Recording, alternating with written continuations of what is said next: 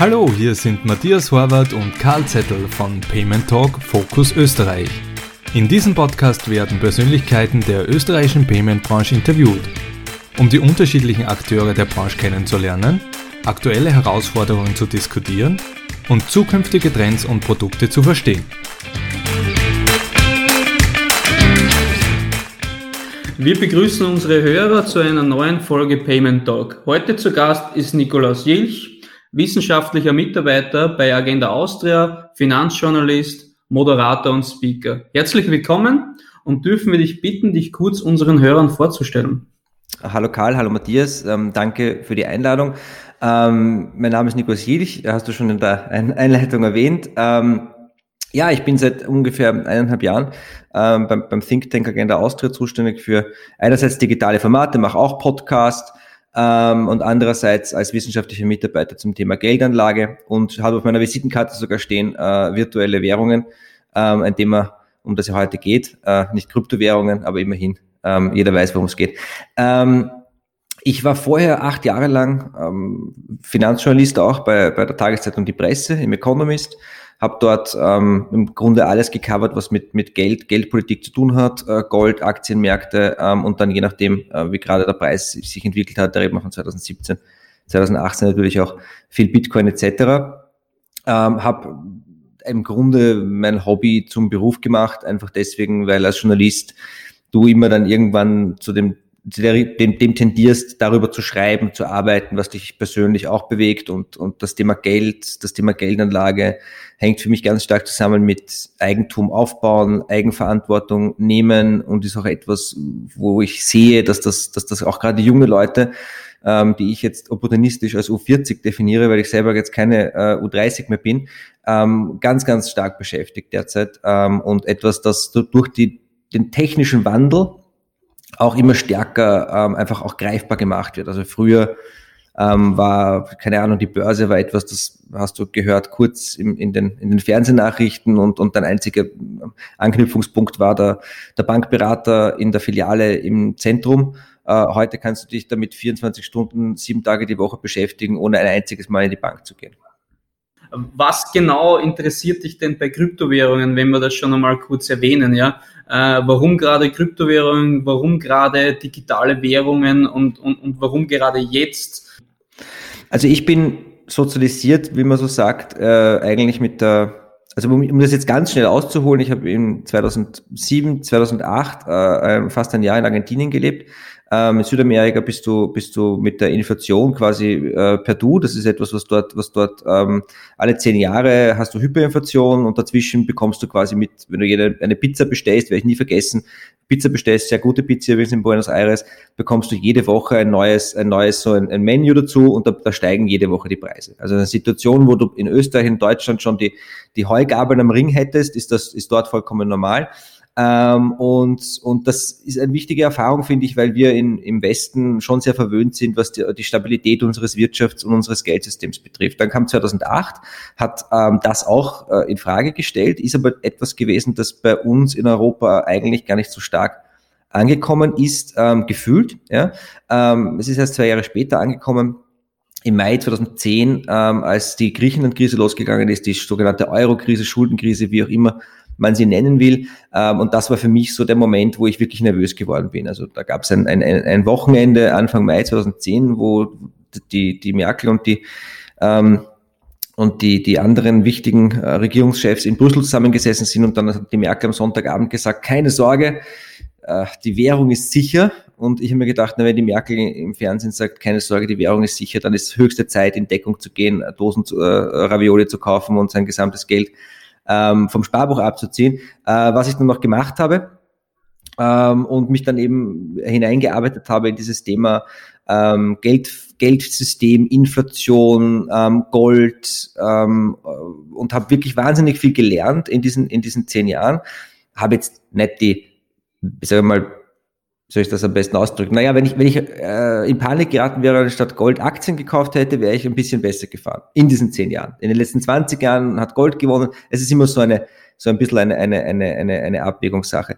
Ähm, naja, und, und, und in genau diese Zeit fällt halt auch Bitcoin. Ja, und, und ich bin, ich habe ein sehr, so eine On- und Off-Beziehung mit Bitcoin immer gehabt. Ich habe 2012, 2013 mich das erste Mal damit beschäftigt, habe auch in der, in der Presse damals als wahrscheinlich einer der ersten Mainstream-Journalisten im deutschen Sprachraum drüber geschrieben, habe es dann gekauft, habe es dann wieder verkauft, habe es dann wieder gekauft, wieder verkauft und habe auf dem Weg, ähm, also in die, ich sage mal, ich sage immer, ich habe in diesem banal, in diesem aufregenden neuen Asset habe ich mal alle banalen Anlegerfehler gemacht, die man so machen kann. Ne? Das, das, das gehört einfach dazu.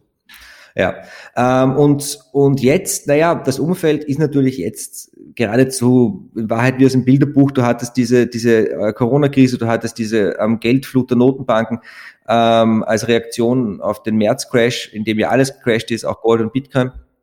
Ähm, und dann hattest du eben dieses berühmte Halvening, also die, die Halbierung der Inflationsrate bei Bitcoin im Mai, ähm, was das, das Asset quasi noch, noch seltener, scarcer gemacht hat.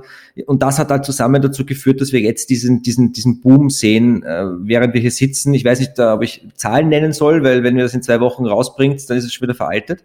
Also ich hatte einen, einen Podcast mit, mit Paul Klanczek, dem Gründer von Bitpanda, die ja auch ein, ein ziemliches äh, äh Erfolgsgeschichte sind.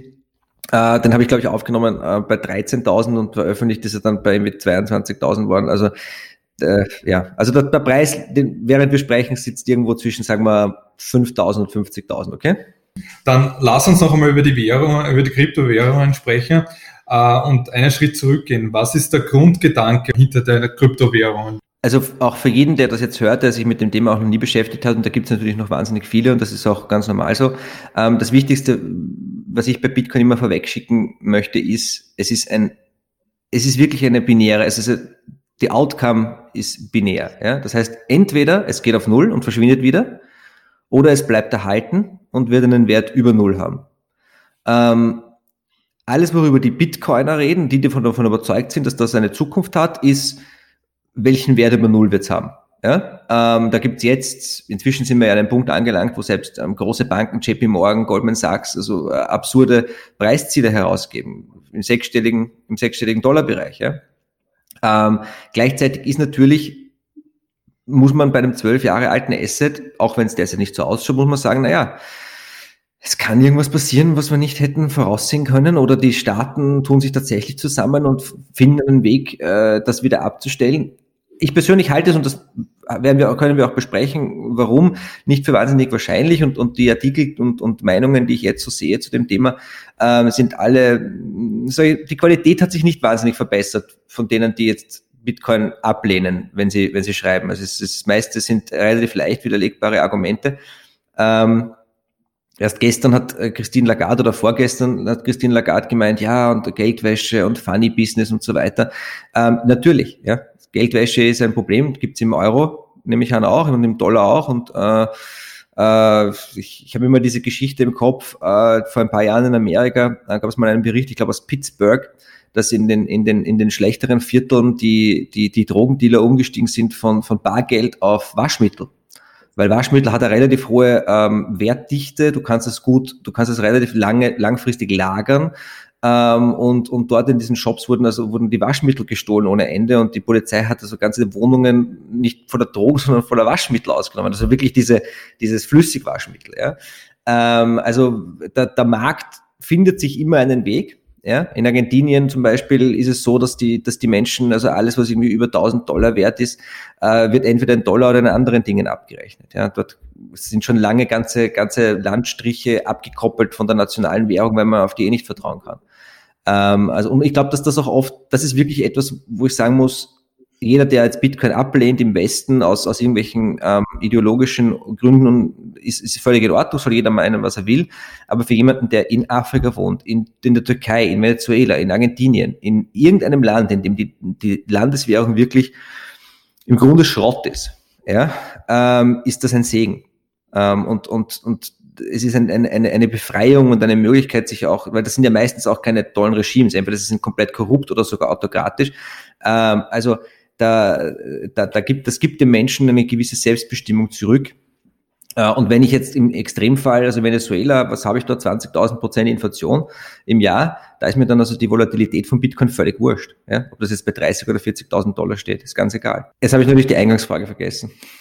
Ich fasse mal zusammen. Also der Grundgedanke ist deiner Meinung nach eine Alternative zum herkömmlichen Geldsystem oder also ich glaube, ganz wichtig ist, dass wir jetzt mal nur über Bitcoin reden. Ja? Es gibt keine Kryptowährungen, es gibt nur Bitcoin. Und alles andere ist interessant, aber ist ein, ein völlig anderes Thema. Und dann, wenn wir über Ethereum reden wollen, sollte man einen eigenen Podcast darüber machen. Ja? Bitcoin kommt tatsächlich, ähm, hat, hat zwei intellektuelle Wurzeln. Die eine intellektuelle Wurzel liegt im sogenannten Cypherpunk-Bewegung der 1980er Jahre. Das ist eine Kombination, Cypher ist also Verschlüsselung, Punks sind Punks.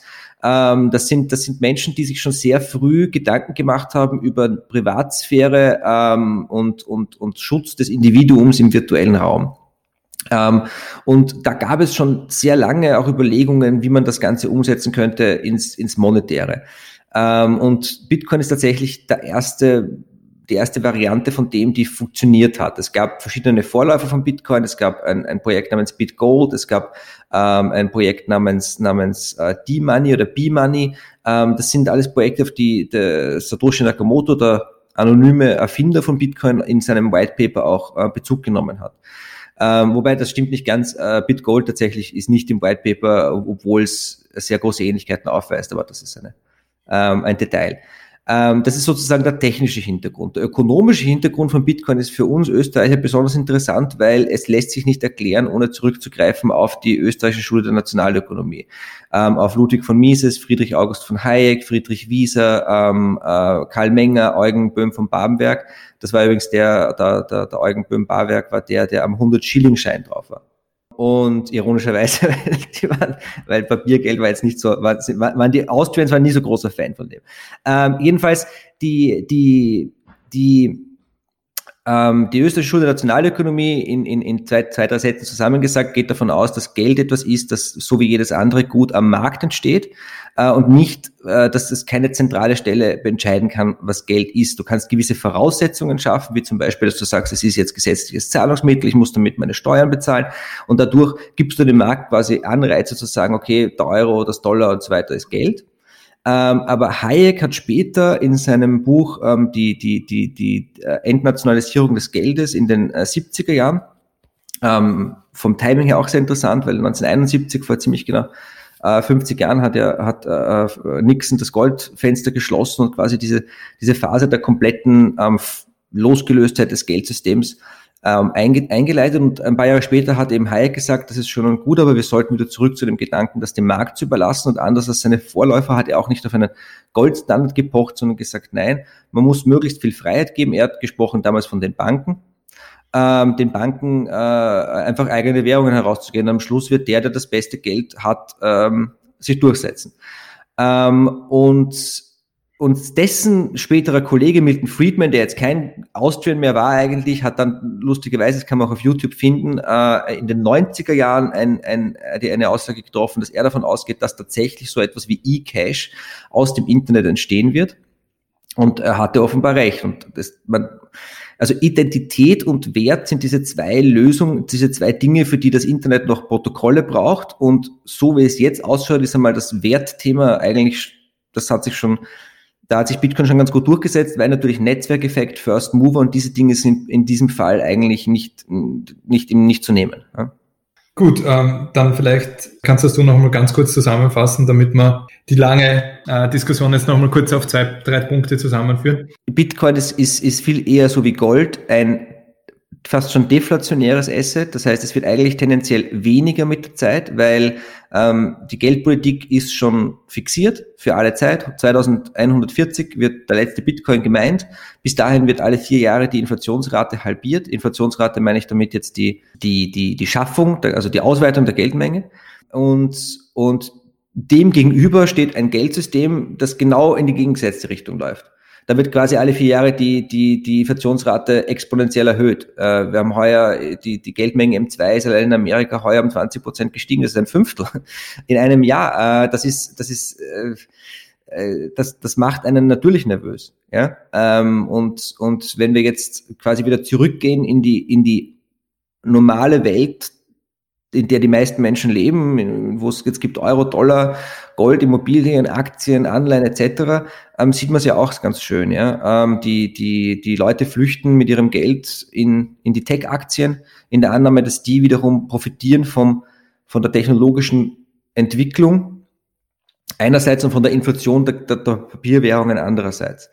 Ähm, also Tesla ist so ein, ein, Beispiel. Ist das eine Bubble? Probably. Ja. Ähm, wo geht's hin? Weiß ich nicht. Äh, es gab eben ja 2000 hatten wir auch die große Bubble und einige Unternehmen haben das auch überlebt, andere nicht. Ja.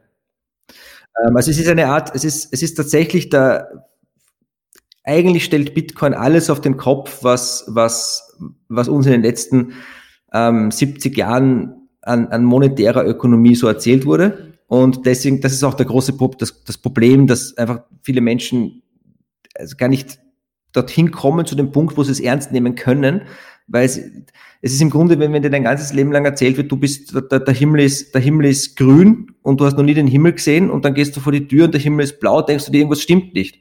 Der Himmel müsste doch grün sein. Jetzt hast du quasi schon äh, eigentlich uns äh, die, die konkreten Use Cases gegeben, mehr oder weniger, ja, ähm, Anlageobjekt beziehungsweise Zahlungsmittel, ja, äh, siehst du auch andere äh, weitere Use Cases, die sich hier äh, auch bilden werden?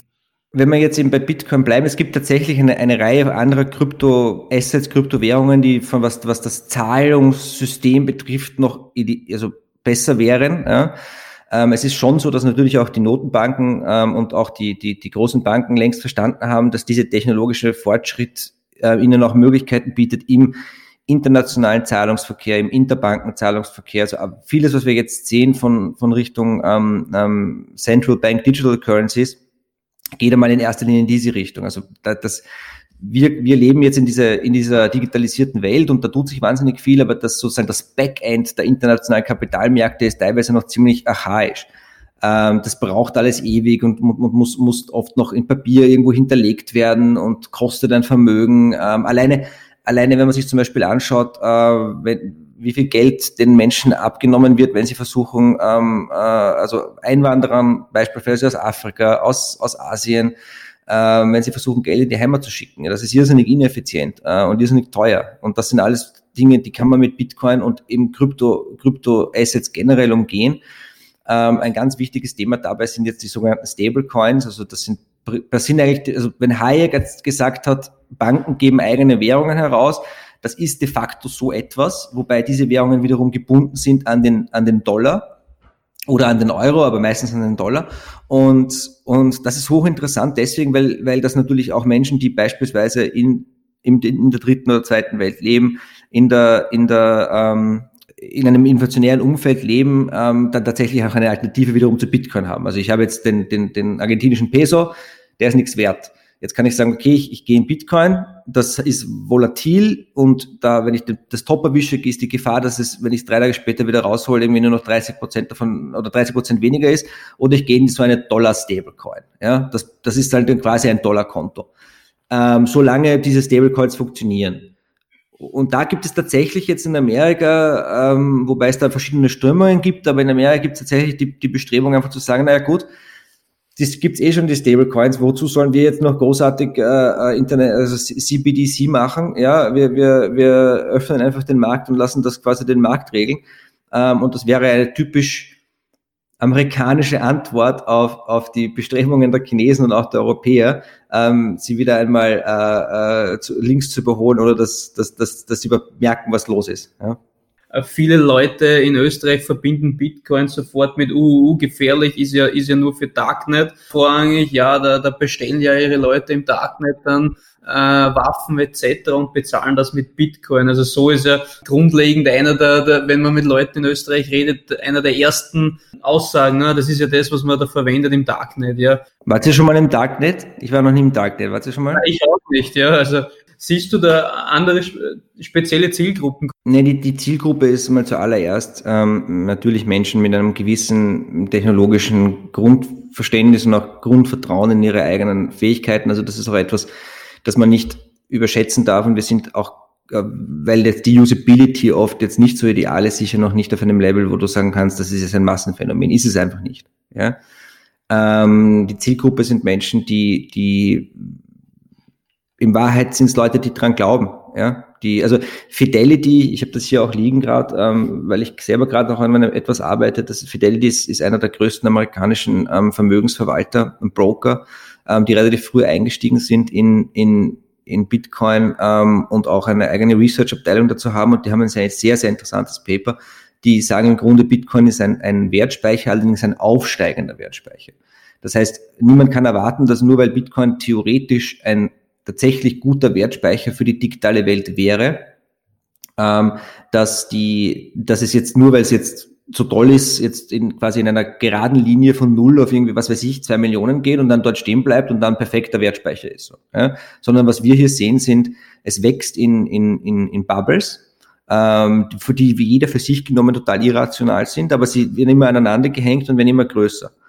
Ähm, und das heißt, äh, das spricht de facto jetzt mal klassisch sieht nur Leute an, die bereit sind, ein hohes Risiko zu gehen, in der Hoffnung, dass dieses, dieses, dieser Case, den Fidelity da macht, ähm, auch, auch ausgefüllt wird und Bitcoin tatsächlich so etwas wird wie ein digitales Gold, ähm, in dem einfach Wert gespeichert wird. Und erst dann, erst dann, wenn quasi ein, eine Art Stabilität gefunden ist im Bitcoin-Preis, dann können wir reden über, über den Zahlungsverkehr. Theoretisch ist Bitcoin als Settlement Layer sehr gut geeignet, um größere, größere Summen abzuwickeln. Ähm, aber aber Zahlungsverkehr ist auch so ein Argument, na ja, das, das ist, das, es, es kann ja nur x, x Transaktionen ab, abwickeln etc. Das ist alles der Sicherheit geschuldet. Ja? Also du kannst, theoretisch, technisch ist es kein Problem, eine Kryptowährung zu machen, die, die, die, die Tausende äh, und Abertausende ähm, Transaktionen pro Sekunde abwickeln kann, aber das ist dann halt weniger sicher. Und die Sicherheit ist das Allerwichtigste, weil wenn, wenn die einmal angezweifelt wird, dann gibt es auch kein Bitcoin mehr. Ähm, das heißt, es richtet sich an, an, an risikofreudige, ähm, experimentierfreudige Menschen und vor allem ist es eine ganz klare ähm, Generationensache. Ja? Also man merkt ganz klar, dass es, dass, das wendet sich halt an Menschen, die sich im Digitalen wohlfühlen ähm, und, und ist für einen, eine Generation auch gemacht, die aufwächst mit in der, die einfach sehr viel selbst macht, ja, und die sich nicht verlässt auf Pseudo-Experten, die in Wahrheit eh nur ihren eigenen, ihren eigenen Profit im, im, im, im Sinn haben. So, das ist das Gute. Das Schlechte, und das muss man bei Bitcoin auch dazu sagen, ist, weil es so eine tolle Story hat, setzen sich da auch wirklich viele Betrüger drauf. Da muss man extrem vorsichtig sein. Ja? Ähm, das heißt, das heißt, das Wichtigste, was ich jetzt jemandem sagen kann, der sich für das Thema interessiert, ist, geh auf eine, äh, wenn, wenn es sich wirklich interessiert, geh auf eine bekannte Börse, ja, Kraken, Bitpanda, Coinbase, das reicht schon. Ja? Und kauf dir dein Bitcoin oder 0,1 Bitcoin oder 0,00001 Bitcoin.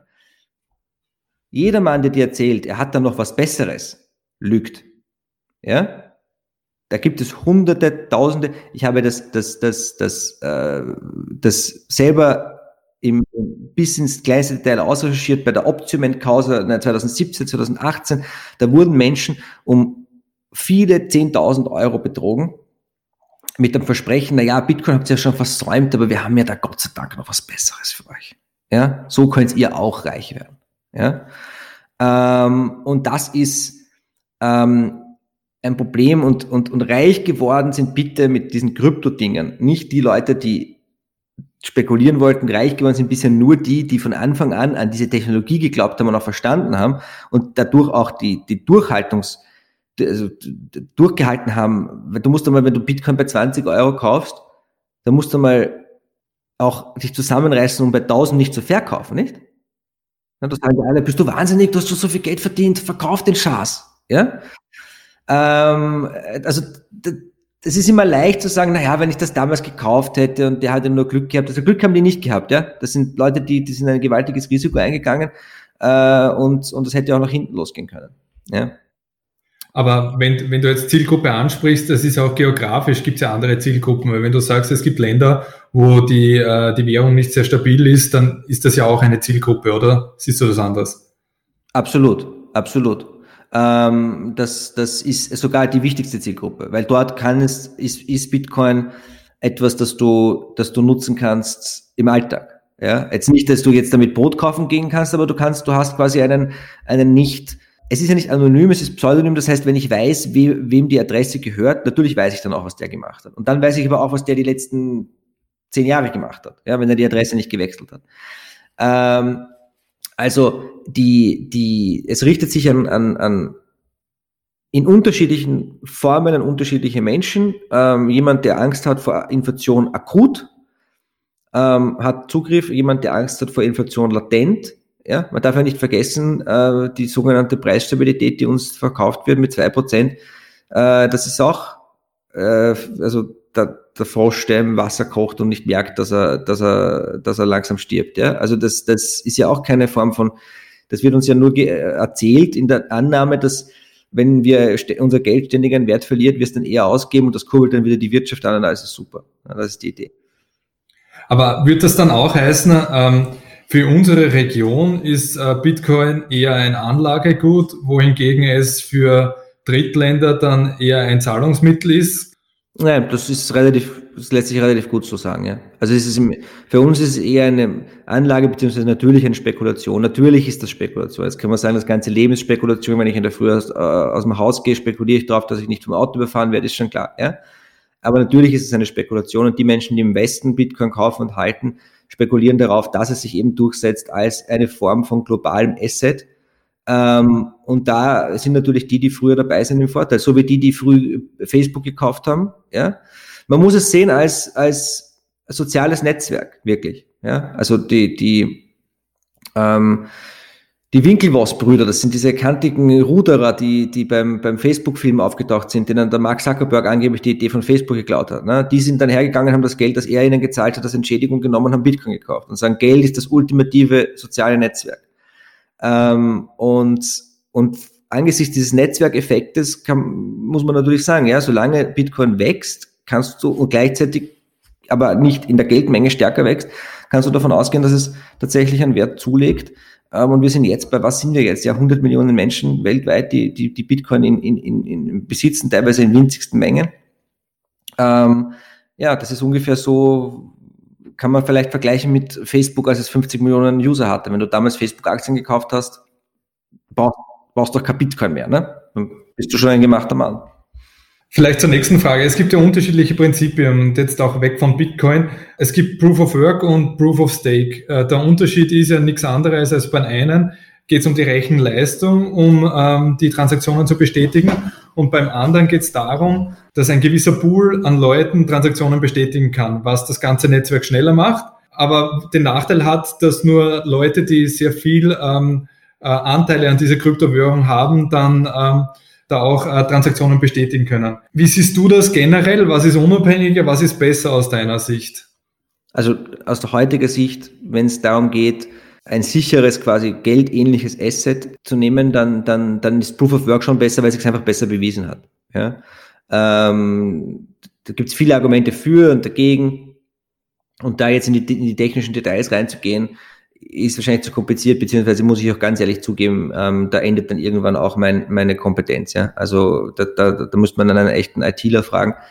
Ähm, aber Proof of Work hat sich bewiesen, das heißt, du setzt Energie ein und, und ähm, äh, Computer Power, ja, um, um ähm, Aufgaben zu lösen, kryptografische Rätsel zu lösen ähm, und, und dadurch die Blockchain sicher zu halten und Blockchain auch weiterzudrehen.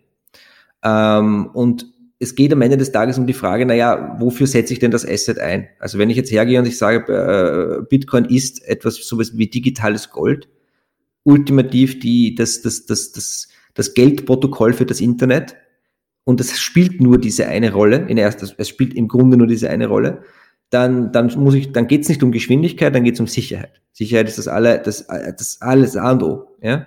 Ähm, und Bitcoin ist ja auch so gestaltet, dass ich jetzt eine, eine, eine, eine Full Node könnte ich jetzt auf meinem Computer hier laufen lassen. Ja? Meinen geht jetzt nicht mehr, aber ich kann schon an, am Netzwerk teilnehmen und ich kann, ich kann ähm, äh, ähm, Transaktionen äh, überprüfen und, und, und mithelfen zu überprüfen, dass die Regeln alle eingehalten werden. Das ist die eigentliche Dezentralisierung von Bitcoin. Proof of Stake hat natürlich, und darum geht es eigentlich, den, den, den Vorteil für den Nutzer, dass du quasi Zinsen bekommst. Äh, und das ist ein sehr kompliziertes, sehr ähm, auch noch nicht hundertprozentig geklärtes Feld, äh, als was das auch rechtlich zu behandeln ist. Ja? Ähm, du wirst beim Mining wirst du belohnt für den Einsatz deiner, deiner Computer Power. Ja, und wenn ich das richtig verstanden habe, ist das, das wird halt dann versteuert quasi als, als normale Firmeneinnahme jetzt bei uns in Österreich, wobei es jetzt bei uns jetzt eh keine großen Einnahmen mehr gibt. Ähm, aber was ist Proof of Stake? Naja, bei Proof of Stake kann ich mir äh, kann ich hergehen und ich, es gibt inzwischen eine, eine Reihe von Proof of Stake Coins, da bekomme ich dann eine, eine, eine Verzinsung von fünf bis zehn Prozent pro Jahr, ähm, ausbezahlt in der Coin.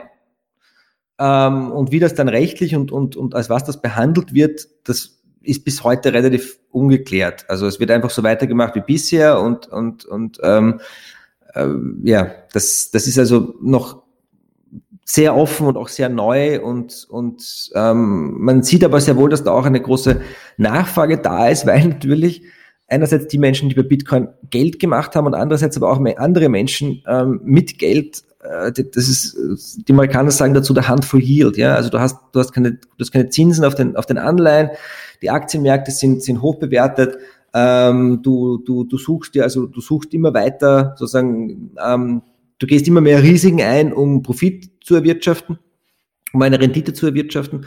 Und da spielt sich dann im, im, bei, bei Ethereum, also bei der Nummer zwei im Kryptomarkt, ähm, spielt sich wahnsinnig viel ab, Stichwort ähm, Decentralized Finance, was aber einerseits wahnsinnig spannend ist und andererseits ist es just, it's, it's, a, Ponzi-Scheme on top of a Ponzi-Scheme. Ja? Also da muss man wirklich sehr, sehr, sehr, sehr gut aufpassen und es verbraucht wirklich sehr viel Nerven und auch, und auch äh, äh, Risikotragfähigkeit, um sich in diese Bereiche dann auch noch vorzuwagen.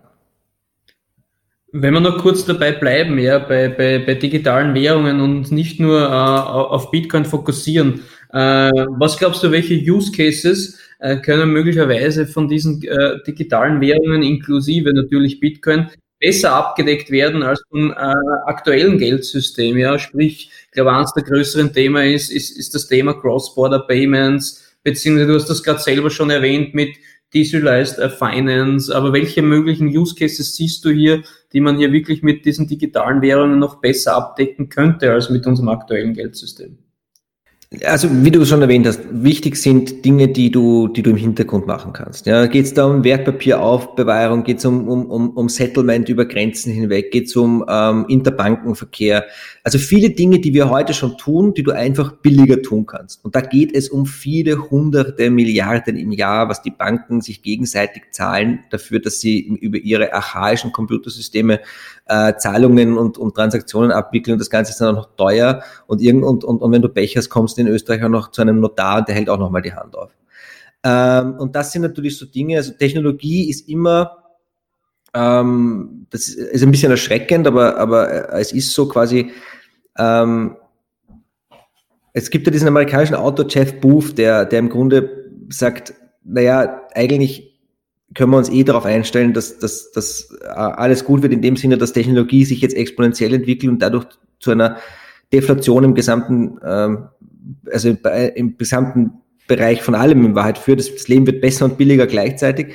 Ähm, und, und er sagt, im Grunde ist jeder Job, den wir ausüben, eine Ineffizienz. Ja? Also jeder, alles, wo ein Mensch sitzt, ist eigentlich, ist eigentlich nur deswegen, weil, weil es noch keinen, keine Maschine gefunden hat, die das Ganze abwickeln kann. Ja?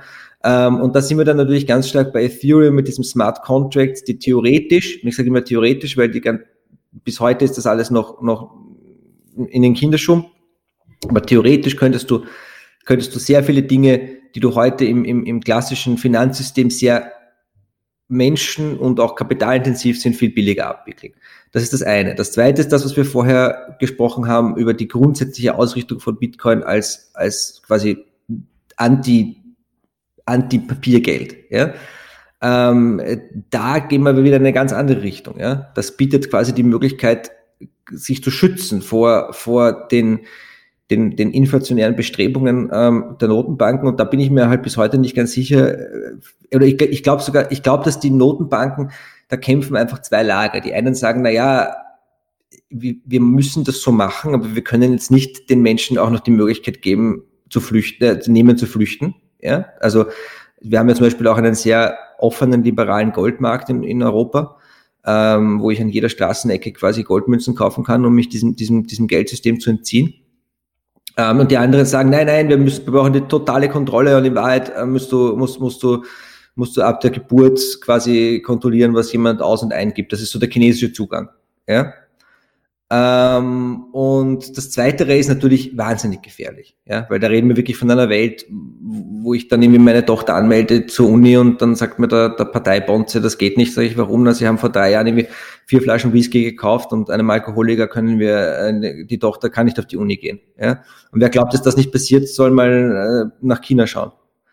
Ähm, also da gibt es wirklich große, da sind wir auch wieder bei den Cypherpunks und bei diesen Überlegungen aus den 80er Jahren. Also es war die Leute, die sich da mit Computern viel besser auskennen als, als ich oder ihr, ich weiß es nicht, vielleicht kennt ihr wahrscheinlich besser aus, aber die haben sich darüber schon lange Gedanken gemacht. Ja? Ähm, und wir haben ja schon vorher geredet auch über, über den, die, die, die Währungskonkurrenz quasi aller Hayek etc. Ähm, es gibt ja dann noch die du hast also die Kryptowährungen, die quasi aus dem Nichts entstanden sind oder, oder, oder dezentral im besten Fall. Vor allem bei Bitcoin, bei allen anderen ist es ein bisschen fragwürdig. Ähm, und, und dann hast du die, die Notenbankwährungen, die, die wir jeden Tag verwenden. Ähm, und dann nennen jetzt auch nicht alles schlecht ist, um Gottes Willen. Ich versuche nur die, die Perspektive von Bitcoin darzustellen. Ja, der Euro, äh, wir können auch den, ich kann euch den ganzen Tag erzählen, warum der Euro super ist. That's not the point. Ähm, und dann haben wir noch die, die Ideen von, von, von Facebook etc., also quasi die, die, die, die kommerzielle Währung. Ja? Und das ist natürlich in Wahrheit ein Thema, das wirklich, also anders als Bitcoin, wo das einfach auch noch immer klein ist. Also wenn, ich glaube, wenn, wenn, wenn Christine Lagarde in der Nacht aufwacht und dran denkt, äh, wann, wann Amazon eine eigene Coin lanciert, dann schlaft sie nicht mehr ein. Ja? Also dass, dass ich würde mich sogar so weit aus dem Fenster lehnen zu sagen, da gibt die sprechen, ja, das muss so sein. Da ist mal ein Jeff Bezos bei der Federal Reserve und wird gesagt, du Junge, lass sein mal, ja, weil, weil das, das würde das gesamte System disrupten innerhalb von zwei Wochen, ja, äh, und mit und und das hast du, das siehst du eben auch in in Afrika, in Südamerika auch schon vor Bitcoin, ja ähm, Stichwort M-Pesa zum Beispiel, also wo, wo einfach ähm, in, in, in Afrika viele Menschen ihr, ihr Geld lieber in, in, in, in Konten bei irgendwelchen ähm, Telekom-Providern eigentlich gehalten haben, weil sie einfach der Notenbank nicht vertraut haben. Ähm, oder der Regierung. Ähm, das heißt, das heißt, es gibt da verschiedenste Anwendungsmöglichkeiten, wobei es fast immer geht, mit Ausnahme von Bitcoin, wo es eben um tatsächlich um Ökonomisches geht, geht es eigentlich fast immer um, um Schnelligkeit und Geschwindigkeit die sich verbessern lässt. Einfach eine Effizienzsteigerung. Ja? Ähm, und, und, und es ist faszinierend zu sehen, wie da quasi zwei Welten nebeneinander laufen. Die eine ist halt wild und, und, und ungestüm und die andere weiß eigentlich nicht zurecht, wie sie damit umgehen soll. Ähm, aber es wächst jetzt zusammen und man sieht in Amerika wirklich, ähm, wo natürlich der Kapitalmarkt eine viel größere Rolle spielt als bei uns, ähm, tut sich wahnsinnig viel. Also ähm, bis hin zu eben den Banken, die dann große äh, Bitcoin-Ziele ausgeben, was mich ja schon wieder äh, nervös macht oder zumindest skeptisch. Ähm, und, und wenn wir schon über Bitcoin reden, ganz wichtig, ähm, Larry Fink, der Chef von BlackRock, dem größten Anlageverwalter der Welt, ähm, Vermögensverwalter der Welt, größter ETF-Issuer der Welt. Ähm, ich habe selber ihn interviewt, als er in Wien war vor zwei Jahren, ähm, habe ihn angesprochen auf Bitcoin, da hat er mich nur ausgelacht und gesagt, no, we'll never, we'll never touch that. Ne? Naja, hat seine Meinung geändert äh, und hat letztens in einem Interview, äh, so einem Zoom-Call, äh, wo auch Mark Carney, der, ähm, einer der absoluten Spitzen-Notenbanker der Welt war, gesagt, ja, also wir, wir sehen das als echtes Ding, wir wissen noch nicht, ist das jetzt das Richtige oder kommt noch was nach, weil das ist natürlich die große Frage bei Bitcoin, nicht? Also wenn nur weil vor zwölf Jahren was gekommen ist, kommt nicht noch vielleicht was Besseres, who knows. Ähm, aber wir nehmen es ernst und, und, und die Nachfrage scheint einfach von Seiten der Kunden so gewaltig zu sein, dass auch ein BlackRock sich dem nicht mehr länger verschließen kann. Wenn wir jetzt zurückgehen noch einmal Richtung Europa, ähm, die EU beschäftigt sich ja auch mit dem Thema und bezüglich Regulierung von den Kryptowährungen. Da ist jetzt das, Sie sind mit einem Paper rausgekommen mit der Mika. Jetzt hast du gesagt, einerseits in China ist es äh, nicht einmal anonym, gewisse Kryptowährungen. Na, ich hab, Entschuldigung, ich habe gemeint, in China, in China geht es vor allem um die chinesische Digitalwährung, ne? die, wo es um Kontrolle geht. Ja? Wie, wie, du, wie du mit in China mit Bitcoin umgehen kannst oder nicht, muss ich dir ehrlich sagen, weiß ich nicht. Ja, ja ich meinte ja die CBDC. Ja. Ähm, wie siehst du jetzt einmal die Regulierung innerhalb von Europa? Den Anstoß, ist das eher verhindernd oder ist das förderlich für die Verbreitung von Kryptowährungen? Oder notwendig? Es gibt, es ist auf jeden, natürlich ist es notwendig, dass es eine Form von Regulierung gibt. Ja? Ähm, und eine, eine, eine Regulierung ist ja auch immer eine Form von, von Akzeptanz eigentlich. Ähm, und und wir, was wir in der Vergangenheit gesehen haben, ist, dass, dass unpassende Kryptoregulierungen relativ schnell wieder verschwunden sind. Ähm, und dass, dass je, viele Länder, die eher gewartet haben, und jetzt da nicht versucht haben, das von Anfang an irgendwie zu regulieren, relativ gut gefahren sind. Äh, in Österreich zum Beispiel haben wir ein, wir sind da relativ offen von Anfang an eigentlich gewesen, was das Thema betrifft. Und deswegen gibt es in Österreich heute auch eine, eine kleine, aber feine Industrie fast schon, wie man sagen. Ja? Ähm, und, und die EU ähm, versucht natürlich das Ganze aus Perspektive der, der, Währungs, der Währungspolitik auch zu betrachten. Ähm, ich ich, ich tue mir schwer zu sagen, wie viel da europaweit gemacht werden kann und wird, ähm, weil es gibt da so dieses, die, die Wahrheit, die Staaten bei Bitcoin auch ein bisschen gegeneinander ausgespielt werden. Ne?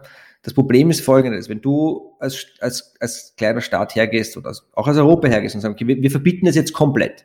Ja? Wir wollen damit nichts zu tun haben. Bitcoin wollen wir nicht. Es gibt keine Firmen, die mit Bitcoin handeln, ist verboten, es zu besitzen, whatever. Ja? So, und was ist, wenn das Ganze wirklich dann zum einer Internetwährung aufsteigt, die eine globale Akzeptanz genießt? Dann, das, das holst du als Europa nie wieder auf. Da bist du einfach raus. Ja? Oder, oder, Plan B, du, du versuchst diese Technologie zu embracen und, und, und, und nicht dieselben Fehler zu machen, die wir gemacht haben äh, mit dem Internet selbst, wo quasi alle großen die Giganten in Amerika entstanden sind. Ähm, und, und versuchst da, versuchst da auch, auch eine Vorreiterrolle einzunehmen. Und, und, und wer hat, wer nimmt die Vorreiterrolle ein? Das sind mal wieder die Schweizer, weil da mit, mit Geld kennt man sich aus in der Schweiz. Ähm, und Liechtenstein und, und ein bisschen so die, die, die, die, die Inselstaaten mit, mit, mit eher, ähm, naja, sagen wir mal, ausbaufähigen Ruf, Malta, ja. Ähm, und und, und die sind sozusagen die Einfallstore in, nach Europa. Malta ist ja auch in der EU, ähm, die sich mit des Themas annehmen. In Osteuropa tut sich wahnsinnig viel nicht. Also gerade die ex-sowjetische Staaten waren ja auch in Sachen Informatik immer wahnsinnig stark, Mathematik immer wahnsinnig stark.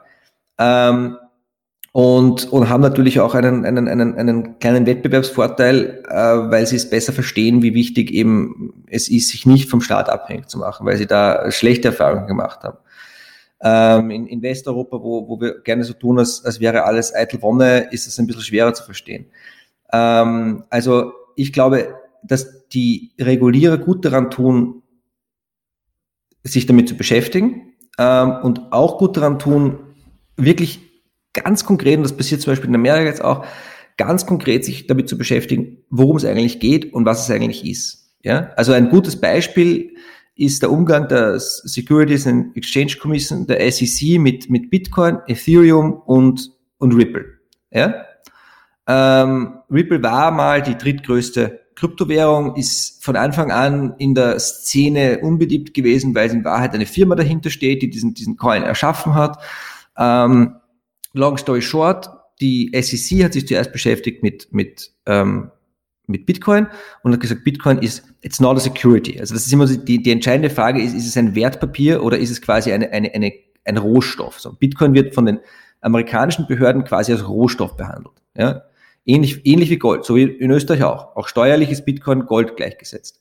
Ähm, bei Ethereum war es schon ein bisschen schwieriger, weil die hatten, die hatten so einen ICO, also haben tatsächlich Geld eingesammelt, ähm, haben sich aber dann sehr schnell eben dezentralisiert und da gibt es auch keine Firma, die dahinter steht. Und da, das ist sehr interessant, ähm, hat, hat Silicon Valley massiv lobbyiert, ähm, damit Ethereum nicht zu einer Security erklärt wird und damit tot wäre in Amerika, weil sie eben diese Technologie nicht nicht missen wollten. Die haben ihnen gesagt, das ist schon, die haben genau das dann, gesagt, das ist schon gut, wenn ihr uns Ethereum kaputt macht, müssen wir halt auswandern mit unseren ganzen Firmen, wo irgendwo hin, wo Ethereum funktioniert, weil, weil wir können diese, diese, diese Innovation nicht, nicht, nicht mitmachen. Und dann Ripple, die sind jetzt wiederum verklagt worden von der SEC, weil sie ein Wertpapier sind, weil sie eine Security sind, weil es da darum gegangen ist, Geld aufzustellen und weil dieses, dieser Token eigentlich wertlos ist und nichts bringt. So. Jetzt werden, wenn jetzt ein paar Ripple-Fanboys zuhören, werde ich jetzt böse, böse Briefe bekommen oder böse Zuschriften, weil die sind dafür bekannt, aber wir werden es überleben.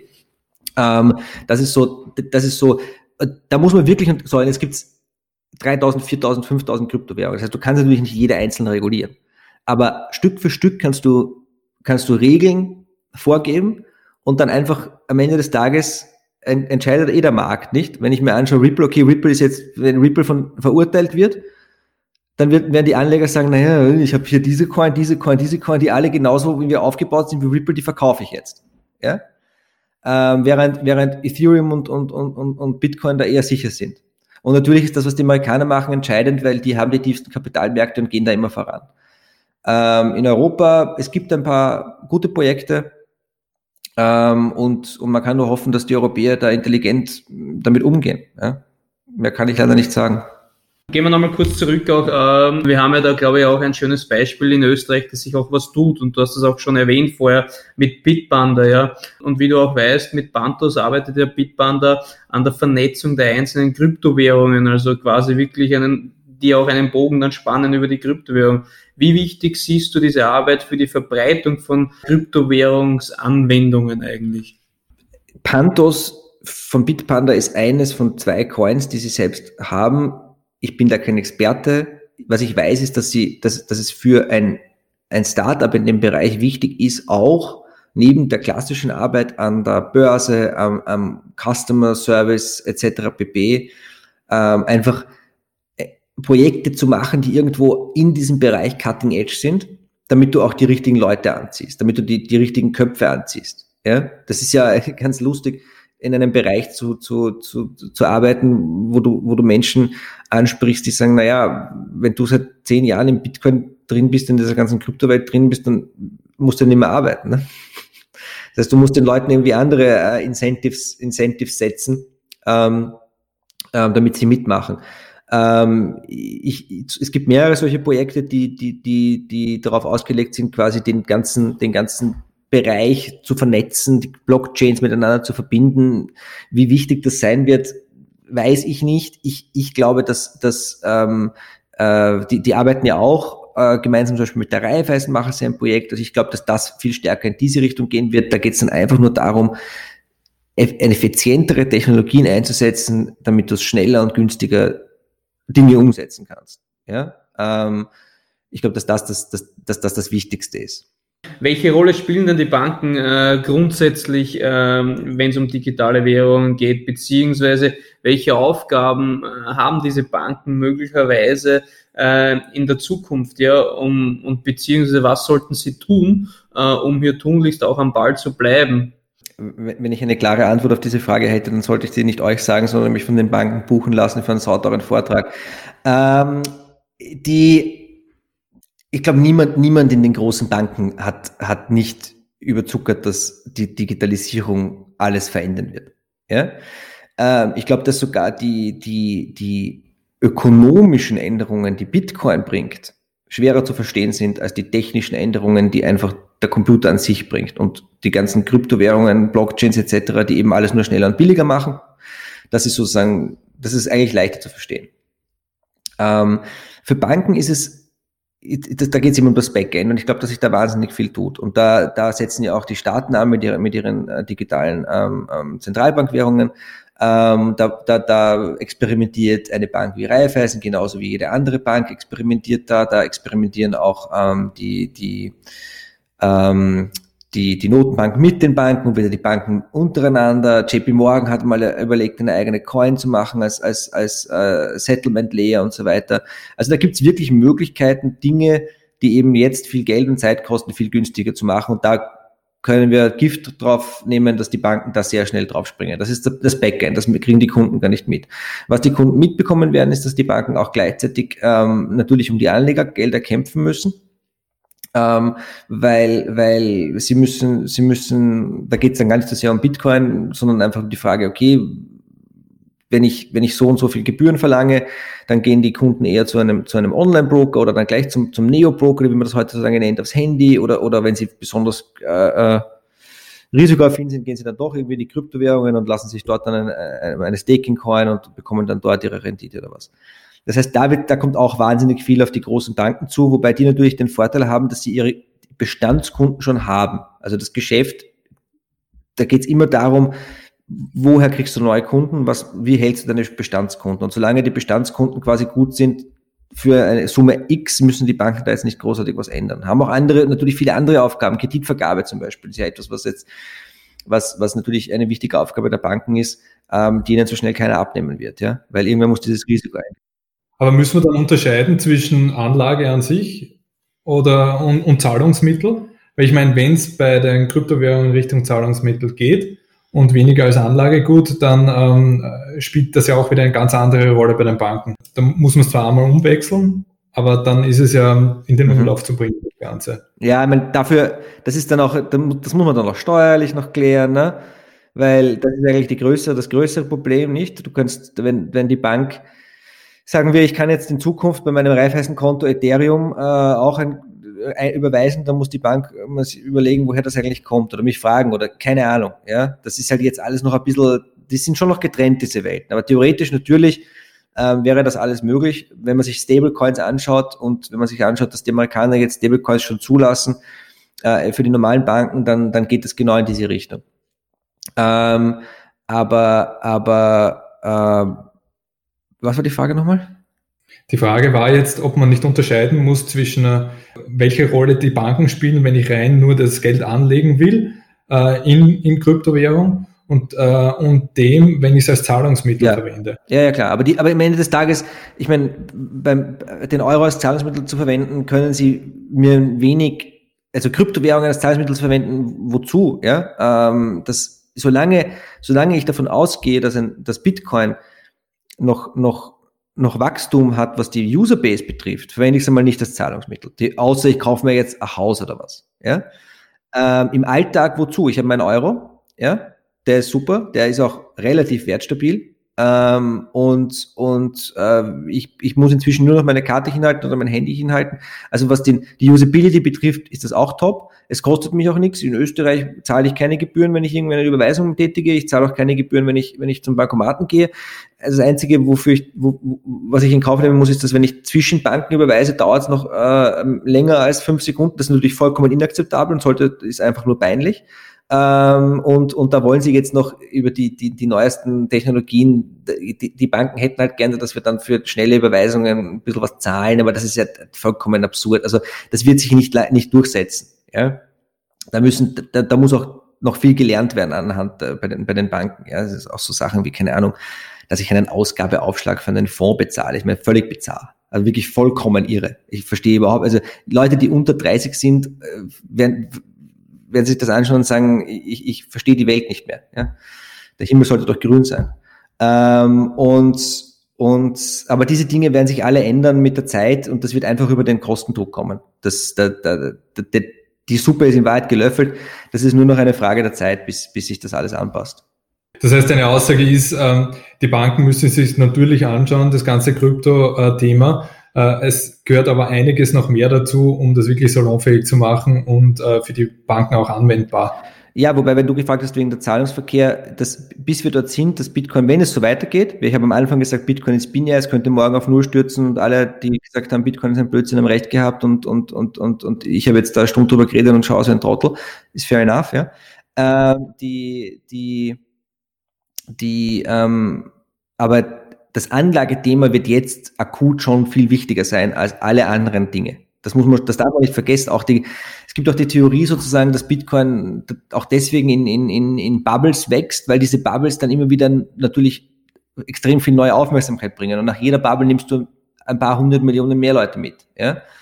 Ähm, und, und wenn es so weiter wächst wie bisher, dann werden natürlich die Banken äh, sehr schnell drauf kommen, dass sie da den Zugang zu einer jungen, einer jungen Kundschaft haben, die, die das nachfragt. Ja? Ähm, und, und dann ist es, dann ist es eine Frage, wer zuerst, wer, wer das zuerst anbietet, äh, beziehungsweise teilweise, wenn, wenn ich will, kann ich mir heute schon über mein ganz klassisches Konto kaufe ich mir ein, ein es gibt ein Zertifikat, wo ich, wo ich auf Bitcoin zumindest den, auf den Preis spekulieren kann. Es gibt verschiedene Aktien-Plays, äh, die de facto wie, wie ETFs funktionieren. Es gibt noch keine ETFs. Ähm, aber das wäre für mich, und deswegen habe ich auch BlackRock erwähnt, ähm, der logische nächste Schritt und ein ganz, ganz entscheidender, ähm, ein ganz, ganz entscheidender äh, äh, Game Changer eigentlich. Und wir haben ja jetzt in Amerika PayPal hat, meine, PayPal hat 350 Millionen Kunden weltweit und die haben jetzt angefangen, Bitcoin auszurollen. Ja, das heißt, wenn ich eine Bank bin, PayPal ist auch eine Bank. Ja, ähm, und die haben das schon. In Europa noch nicht, aber es wird kommen. Ja, Revolut hat es in Europa. Ähm, Bitpanda haben wir schon erwähnt, Coinbase, also es, es wird immer einfacher. Ähm, und, und Du kannst es auf Robinhood kaufen, du kannst es auf Square kaufen. Ähm, es gibt auf der, auf der, an der Börse gibt es den Grayscale Bitcoin Trust, das ist de facto ein ETF. Du hast diese MicroStrategy Story, wo eine, eine Firma, ähm, äh, eine, klein, eine relativ kleine IT-Firma einfach irgendwie 1,2 Milliarden aus ihrem eigenen Cash in Bitcoin gesteckt hat und jetzt quasi nicht mehr hand, äh, an der Börse nicht mehr gehandelt wird auf Basis ihrer Produkte und ihres Cashflows, sondern nur noch auf Basis ihres Balance Sheets, der nämlich aus Bitcoin besteht. Ähm, du hast, du hast äh, Square, PayPal habe ich erwähnt. Ähm, das heißt, da tut sich wahnsinnig viel. Coinbase, äh, die, die große amerikanische Börse, wird, wird plant, an die, an die, an die richtige quasi Börse zu gehen, ja. Ähm, und, und, und das heißt, du hast dann eine Situation, in der eigentlich in den nächsten Jahren zusammenkommen, die, die, die bereits vorhandene Tech-Bubble und die, und die Bitcoin-Tech-Bubble heiratet und feiert eine große Bubble und dann machen wir, und, und dann hoffe ich, dass wir rechtzeitig aussteigen und dass wir auch ähm, Möglichkeiten finden, dann ähm, äh, wieder woanders reinzugehen, bevor der das platzt und wir alle katzenjammernd da sitzen. Ja. Dann äh, lass uns noch zum letzten Thema kommen, zu CBDCs. Ähm, wie ist denn der aktuelle Status? In Europa gibt es einige Projekte, also die gestartet wurden sind. Es gibt einige CBDCs, die live sind. In China ist eine schon live, in Kambodscha ist eine live. Wie siehst du das Thema ähm, ganz generell? Ich tue mir mit CBDCs deswegen schwer, weil es eigentlich wahnsinnig langweilig ist. Ähm, das muss man leider Gottes so sagen. Aber ähm, es ist natürlich ein wichtiges Thema. Die, die, worum geht's? Ich hatte, ich hatte gerade einen, einen, einen Podcast, selber einen Podcast aufgenommen mit dem Juristen Stefan Pachinger, der sich das sehr genau angeschaut hat. Ähm, äh, kann ich nur empfehlen. Und de facto geht es einmal für den End-User bei CBDCs, also Central Bank Digital Currencies, geht es darum, dass du ein, ein, ein ähm, digitales Äquivalent für Bargeld schaffst. Ja? Also, wenn ich jetzt böse sein will, das, was Bitcoin schon erreicht hat, jetzt noch einmal im Nachhinein auf Basis äh, der, der, Notenbanken.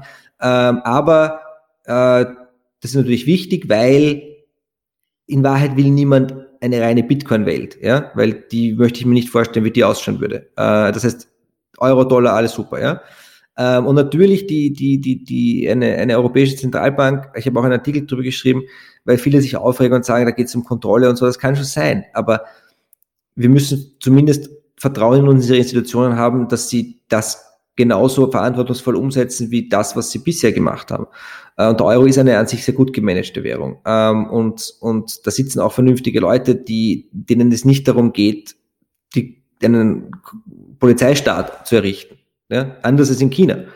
Ähm, das heißt, du brauchst quasi auf diesem, auf diesem Level ein, ein, ein, ein vernünftigen, auf demokratischen und Privatsphäre achtenden ähm, Beinen gestellte Alternative eigentlich zu dem, was die Chinesen machen, weil, und darum geht's eigentlich, die große Gefahr bei Central Bank Digital Currencies ist ja die, dass du, dass du das, was wir erwähnt haben von Hayeks ähm, Währungswettbewerb auf noch eine ganz andere Ebene hebst. Weil wenn ich auf meinem, auf meinem Handy eine App habe, in der ich mich entscheiden kann zwischen, zwischen 13 verschiedenen äh, äh, äh Landeswährungen, ja, ähm, kann es natürlich passieren, dass du, dass du in eine Welt, also in, in, in Extremis, landest du auch in einer Welt, in der möglicherweise der Dollar den Euro aus dem Alltag verdrängt.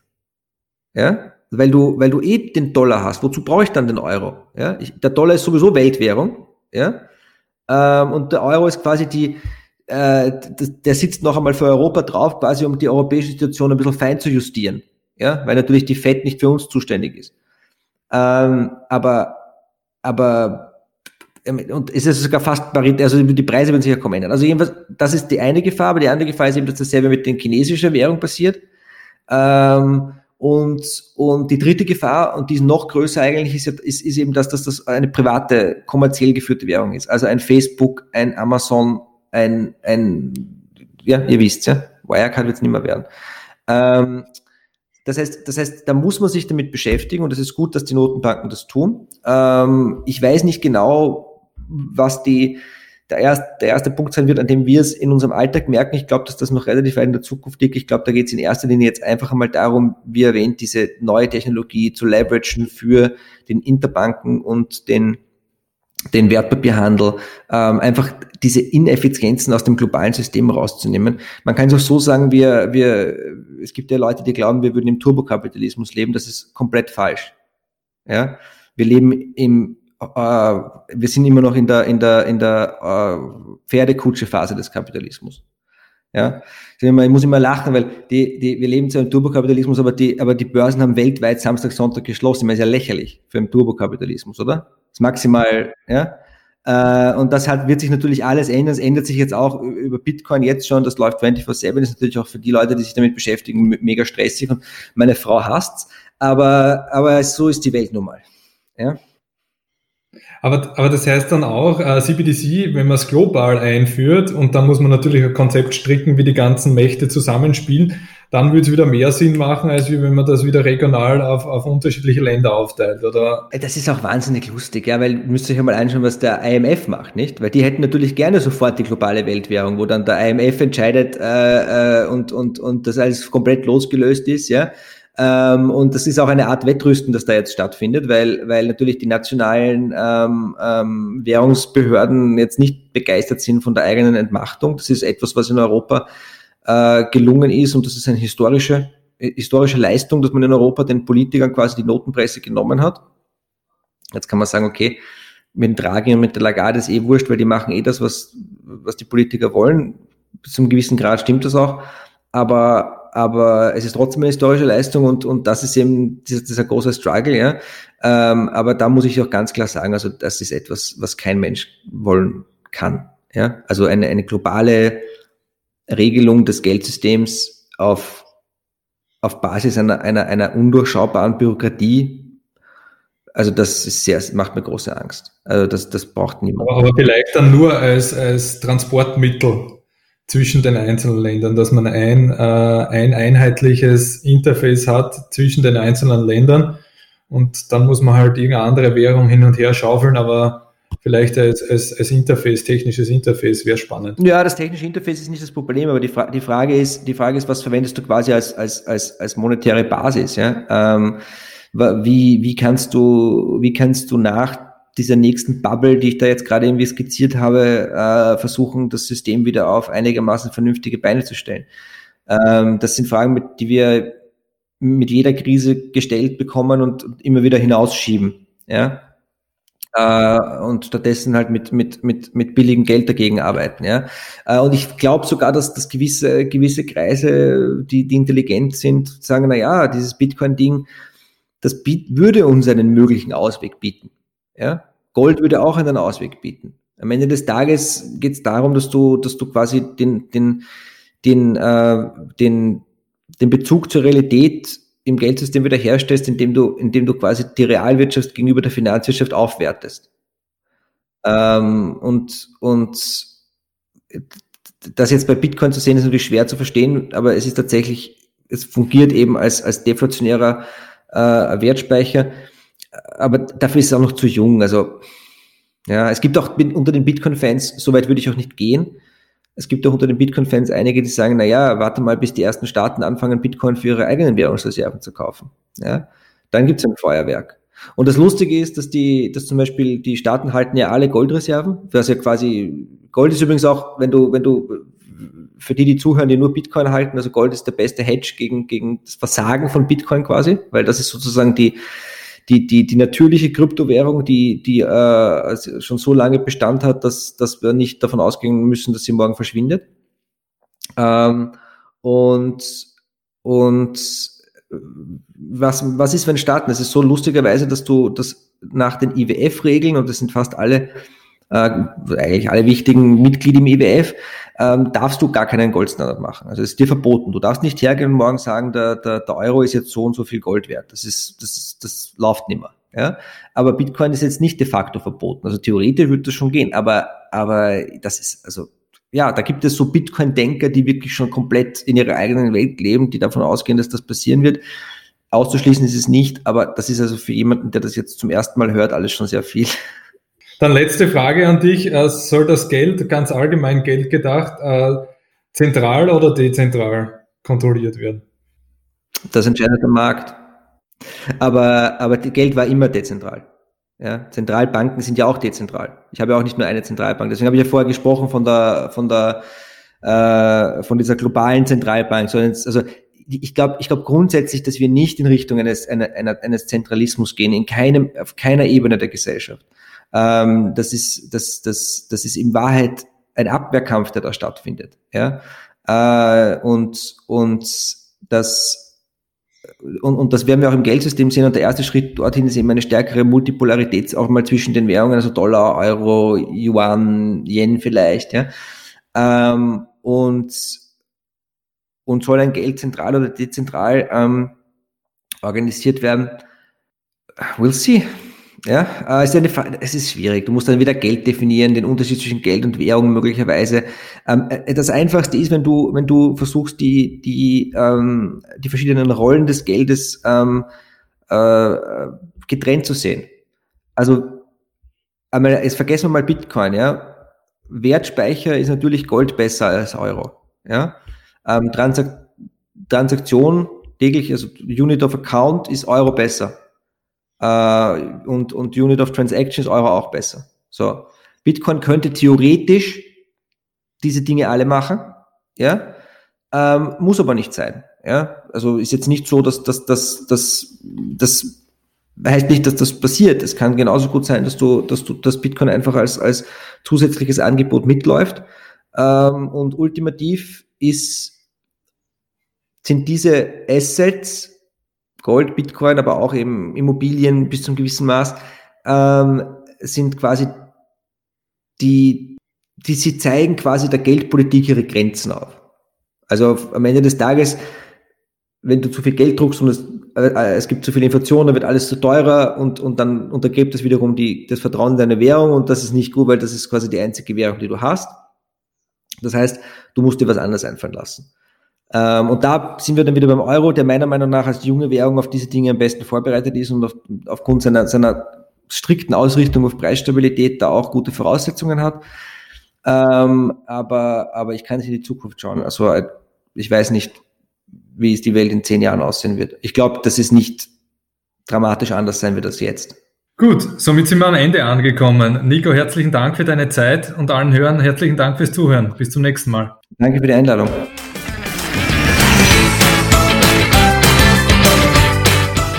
Wir freuen uns auf euer Feedback, um den Podcast ständig zu verbessern. Ihr findet uns auf Social Media und unter www.payment-talk.at.